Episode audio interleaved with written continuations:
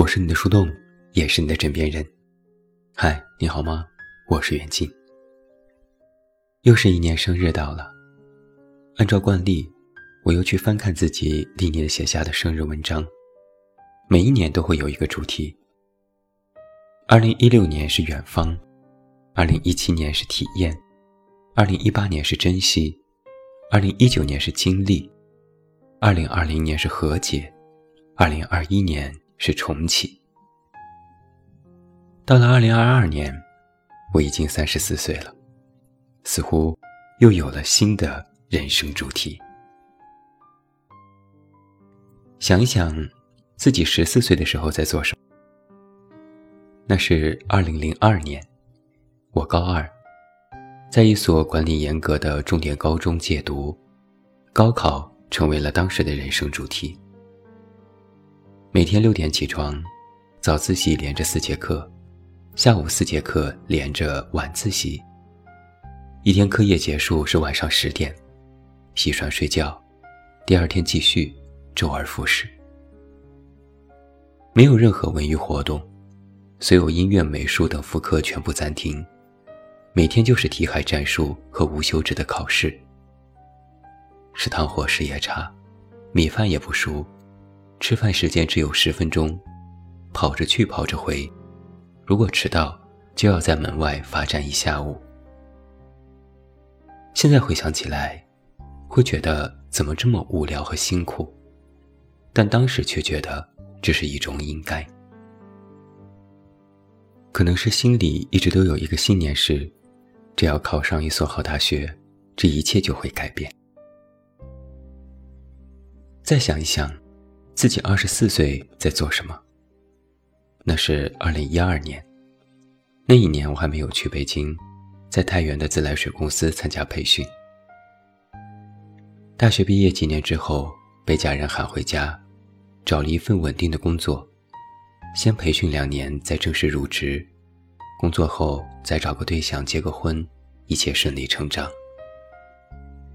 也不是没有反抗过家里的安排。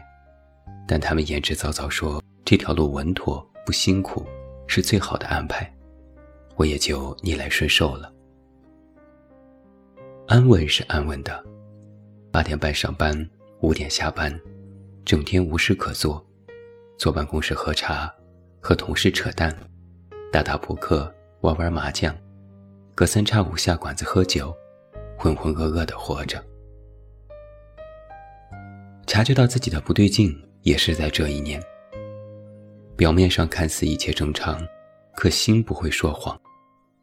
在终日的纠结和无助下，终于爆发，被诊断为重度抑郁症。在熬过最难的那段时间后，我决心一定要回到北京工作。一周的时间里，我和家人谈，和领导谈，辞职，收拾行李，订车票，逃也似的离开了家。那时觉得，我只要离开家就好，去做我想做的事，成为我想成为的人。一转眼，又一个十年过去了。我不禁问自己：我做了我想做的事情了吗？我成为了我想成为的人了吗？这个问题，其实我在这些年里一直不断的问自己。答案好像时有时无。有些时候，我会觉得自己挺了不起，靠着自己一个人奋斗，得到过许多工作、荣誉、金钱、社会地位，不曾设想过的，我都曾得到。有些时候也会微微沮丧，会认为在这些年不断奔波的路上，毫不自知地丢弃了一些什么，比如青春、时光，还有未能珍惜。就已经离散的那些人，每个人的路途都可以分为一些不同主题的段落。年轻时想着闯荡，不顾一切，肆无忌惮，在可犯错的年纪里大胆尝试，哪怕被打趴下了，也会大喊一声不服，从头再来。年纪渐长，为人处事就会变得谨慎了许多。看事情也会加上更多的思考，热血少了，冲动少了，要负担的责任变多，人也逐渐胆小。等过了三十岁，就不得不要面对更多的现实，让你还认为自己是前浪的时候，其实就已经是后浪当中的一员，这几乎是一种必然的事实。我是在过了三十岁之后，才重新开始审视自己的人生主题，也是在不断的与现实交手之后，才明白，很多事身不由己，应量力而行。从去年开始，我发现自己的心态变得更加松弛了一点。可能是选择了躺平，让我一下子从之前复杂的工作生活环境里解脱了出来。我发现自己的人生里其实还有诸多的选择。以前我把自己逼得很死，许是从小受到的家庭教育有关，凡事都要做到最好，不能犯错，不允许自己懈怠。一定要必须做到些什么才能踏实？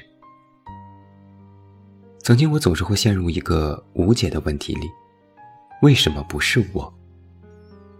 每每看到那些优秀的人做成了一件优秀的事，我都会质问自己：为什么不是我？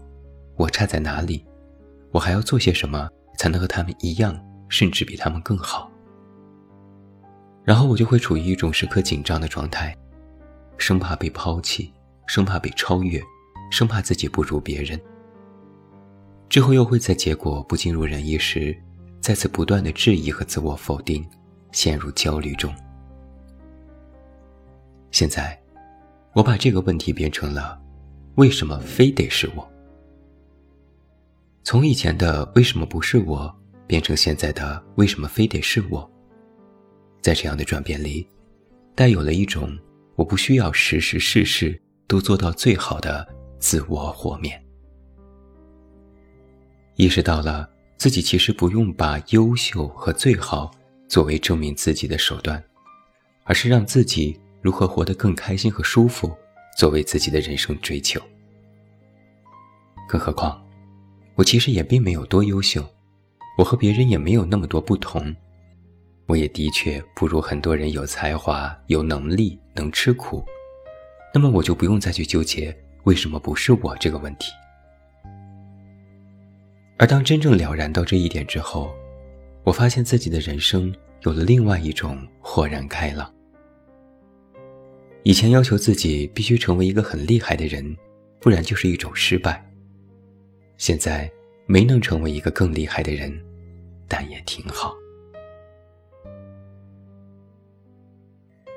十几岁时立下志向，二十几岁时奔波前方，到了三十几岁，是应该展开一段新的路途了。现在的我，学会了勇于放下，也学会了松弛内心。静默成为了目前生活的主题。推掉了许多工作，拒绝了无用社交，不和不喜欢的人打交道，除了表达认同。更学会了如何体面的去拒绝，可能是也曾按照约定俗成的路途走过一段时间，如今更是看清了眼下所谓幸福的许多障眼法。安稳的生活、幸福的婚姻、渴望的成功，还有最好是能用之不竭的金钱，这每一样都充满了诱惑，但每一样也充满了不确定性。在习惯了追求这些的时候，是不是还能有另外一种活法？无关世俗，不用判断，只在于自己是否喜欢，或者完全按照自己所想的去生活，哪怕被人不理解。这曾是我一直探寻的道路，也是我唯一恪守的人生准则。有人说，年纪越大，面对生活的选择越少。我认为这是一种托词，是自己面对现实时无能为力的借口。很多活出自我的人，是与旁人不同，但也有相同之处。那就是做好自己的工作，独立维持自己的生活，拒绝成为别人的累赘和负担。善于独立思考，量力而为，量力而出，选择自己能够接受和承受的，并能够承担它的结果和风险。有自己的爱好，热情投入其中，无人欣赏也自得其乐。远离一切无用的是非，善于结交志同道合的朋友，与人保持疏离，又彼此欣赏和尊重，可以自洽，也能自我圆满。在这样一个日益复杂的时代，依然能够维持自己的节奏，不慌张，不慌忙，有目的，知进退，懂分寸，知不易。不必去刻意选择什么，只需做好自己，这便是好的人生。我已是归巢的鸟，见过了世事，尝遍了酸甜。在山海的那头，有过一些热闹和浪漫，变成了另一种印记，刻在了岁月的额头上。人间风月，浅尝即可。彼时的少年，站在了成长的尽头，回首过去，一路崎岖，早已繁华盛开。对来过，我充满感激；对一切，我也同样接受。我接受曾经为爱的痴狂，也接受忍受离别时的悲伤。我接受属于自己的东西最终消散，也接受不被接纳时内心的慌张。我接受这世界上的绝大多数都不是一种相互欣赏，也接受四下无人时孤独的张望。我接受自己不喜欢的人事依然存在于这世上。也接受无法预知和不能驾驭的人生无常。你看那芸芸众生，还不都是一样？如果最后有一个生日愿望，我希望从今往后学会放松。人生收获寥寥，总有低潮。在离散面前温柔一些，在悲欢面前从容一点。生而热忱，终也欢洽。把所有的经历都藏在心间，提着过去走向山海，不言不语，抛弃幻想。若有人来问，可有故事讲？我说，不妨不妨，来日方长。我是你的树洞，也是你的枕边人。关注公众微信“远近”，找到我。祝我生日快乐！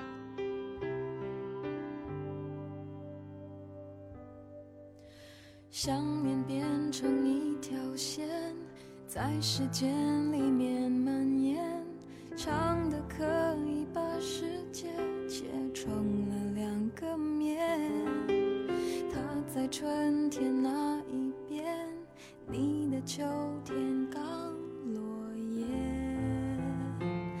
刚落叶。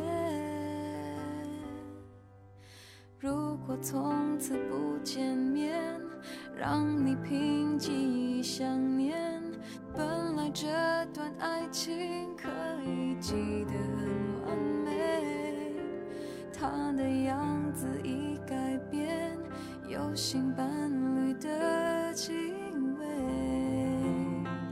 的气味。那一瞬间，你终于发现。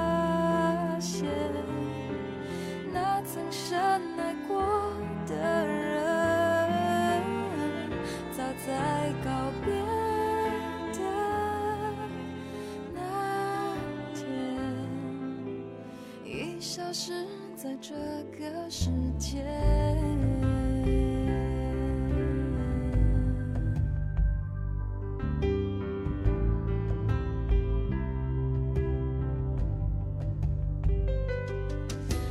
也许那一次见面，是生命给你机会了解爱，只是人所渴望的投射面。